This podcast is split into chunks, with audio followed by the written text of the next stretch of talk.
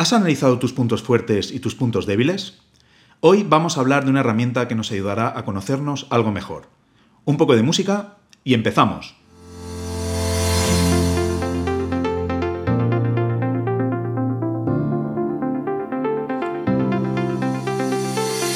Conectando Ideas es un podcast dedicado a los negocios digitales y cómo pueden ayudarte a compatibilizar tu empleo y tu proyecto. Este es un lugar para gente emprendedora en el que nuestras ideas de negocio y sus necesidades serán lo más importante.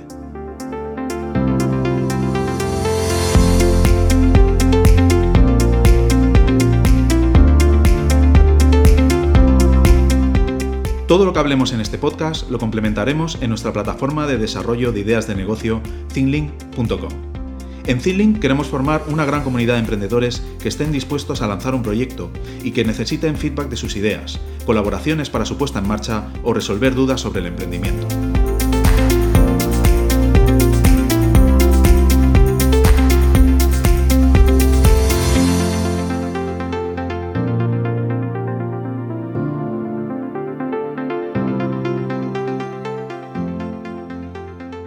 ¿Cómo estáis? Bienvenidos al sexto episodio de Conectando Ideas.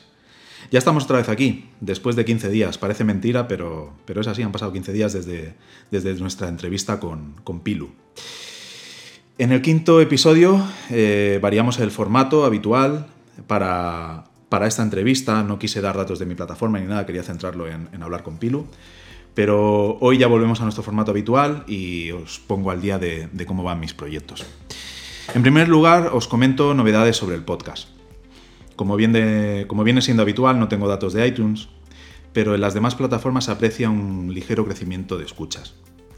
Sin embargo, en la promoción del último episodio eh, he utilizado el tráfico más hacia mi web. He dirigido los enlaces hacia la página de, de ThinkLink, donde están todos los episodios del podcast.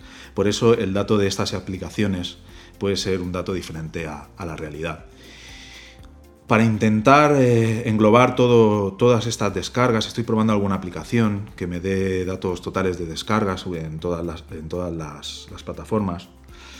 De momento no, estoy obteniendo buenos resultados, tengo que entrar en algo de programación de la web.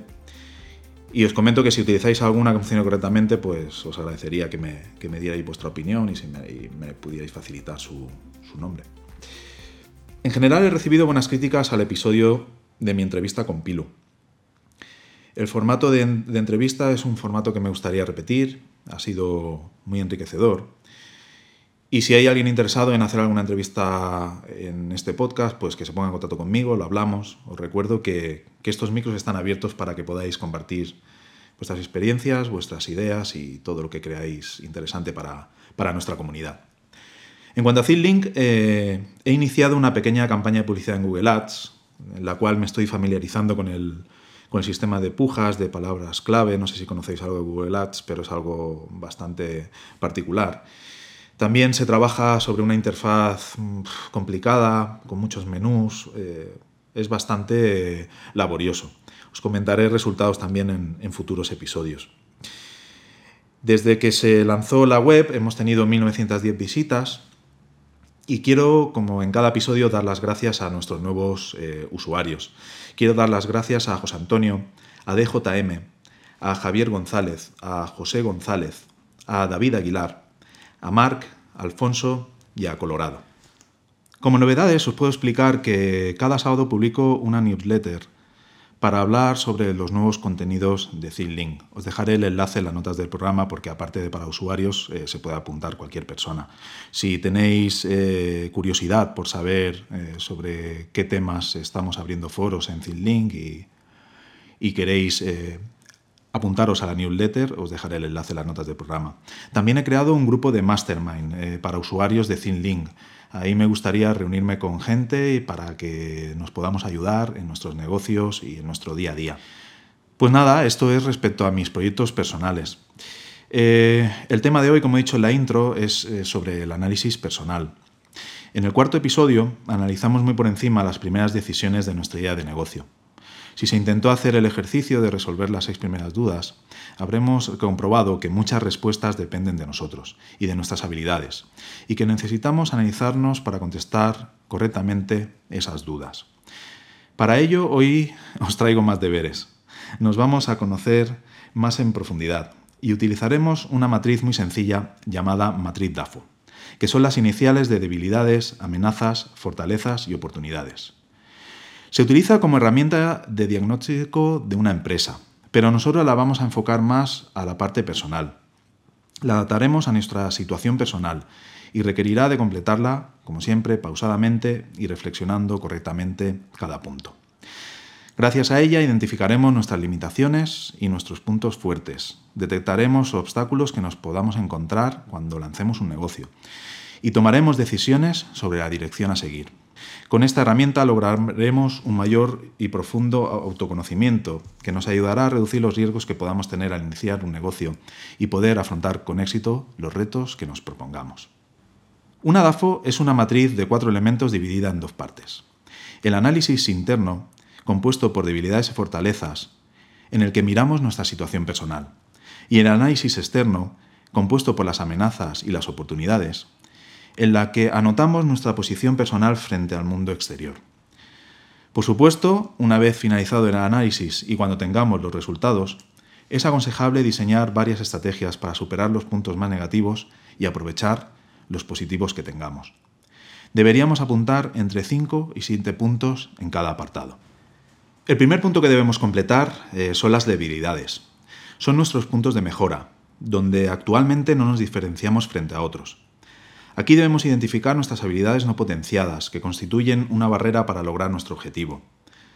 También reconoceremos en esta parte en qué fallamos a menudo y qué actitudes personales debemos cambiar. En resumen, anotaremos nuestras carencias y dificultades. En cada punto os pondré un par de ejemplos de mi, DAFO personal que, hice hace mucho tiempo para más o menos guiaros sobre lo que podéis anotar. Aquí en debilidades anoté eh, mi falta de experiencia en crear negocios y mi escasa formación en la parte económica fiscal de una empresa.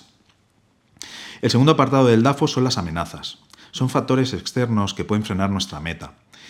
En este, en este, apartado vamos a detectar los riesgos a los que te puedes enfrentar, como pueden ser situaciones personales que puedan ser negativas y que puedan influir en tu trabajo, en tu día a día, en la creación de tu negocio dificultades de adaptación a nuevas dinámicas diarias o futuros cambios que se puedan producir en tu entorno personal o en tu entorno laboral.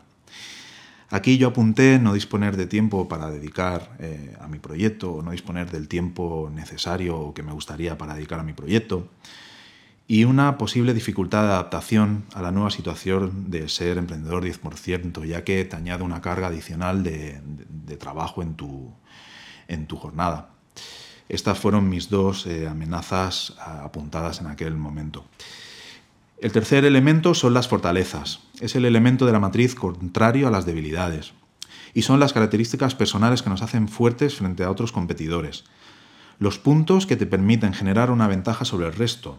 Para ello, identificaremos nuestros puntos fuertes, detectaremos las cualidades más positivas y cuáles son nuestros rasgos más singulares. Aquí apunté eh, como fortaleza mi constancia y mi experiencia laboral para aplicarla a mi negocio. Eh, podía utilizar pues, todo lo que he ido aprendiendo en estos años de, trabajo en gestión de personas, organización o planificación de, mi trabajo. Y el último punto son las oportunidades. Eh, este es el apartado más relacionado con nuestro entorno. En él determinaremos qué elementos externos nos pueden ayudar a conseguir nuestra meta. También en qué cualidad podemos crecer al crear nuestro proyecto o qué puertas se nos pueden abrir. En definitiva, eh, qué es lo que podemos eh, ganar. Mm, oportunidad de hacer networking. Mm, si no tienes un negocio detrás o tienes una marca personal, eh, es más complicado hacer este networking ya que no tienen puntos de referencia para asociarte con un producto o con un servicio. Y como una oportunidad también que anoté fue ampliar mi zona de confort. Ya lo hemos hablado alguna vez, que si te centras en lo que haces eh, diariamente, pues no sales de ahí.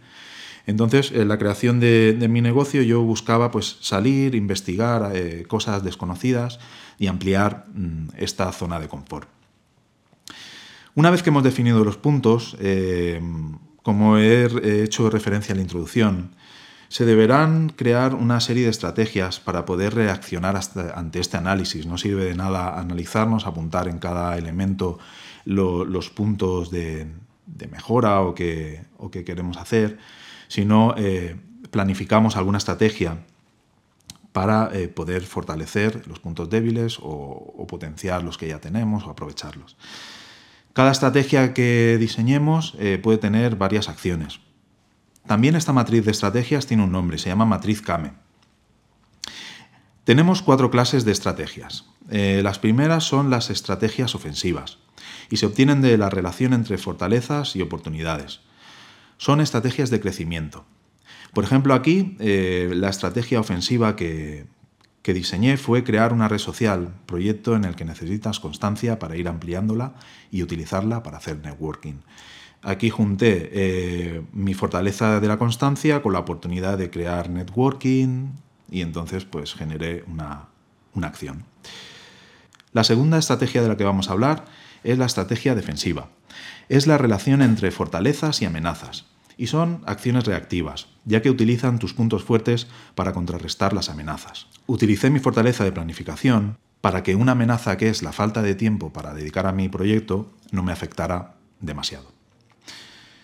La tercera estrategia que vamos a hablar es la adaptativa.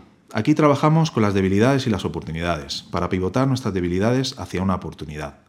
Utilizo el networking para ganar experiencia en la creación de negocios. La debilidad, que es mi falta de experiencia en, la creación de un negocio digital, pues la intento pivotar utilizando el networking. Al conocer a gente, adquieres un conocimiento que puedes aplicar en ayuda de la creación de este proyecto.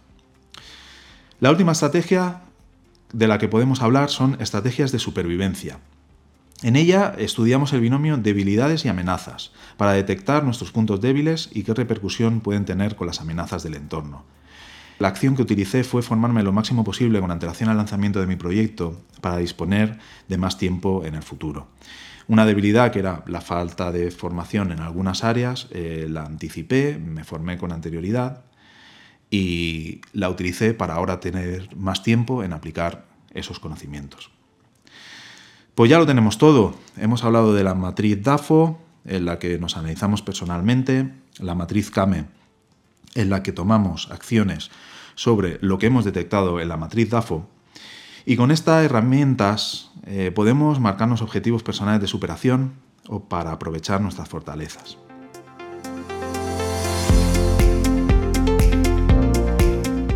Si consideráis interesante este análisis, voy a dejaros el enlace de una página de Link para poder hacer vuestro DAFO. Enviádmelo y comentaremos las posibles estrategias con vosotros. Recuerda que todo lo que hemos hablado en este podcast lo complementaremos con un nuevo debate en nuestra plataforma de desarrollo de ideas de negocio, thinkLink.com. Anímate, regístrate y forma parte de nuestra comunidad.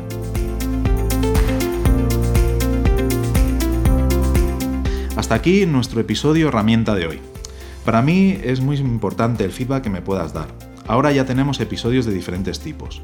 Unos más filosóficos, eh, otros eh, son herramientas o entrevistas para que puedas comentarme qué te parecen y cómo te gustaría que fuera conectando ideas en un futuro. Suscríbete a este podcast y te agradecería que me dejaras una valoración positiva en iTunes o en la plataforma en la que lo escuches. Como siempre, espero que tengas unos días muy productivos y que en el próximo episodio podamos seguir conectando nuestras ideas.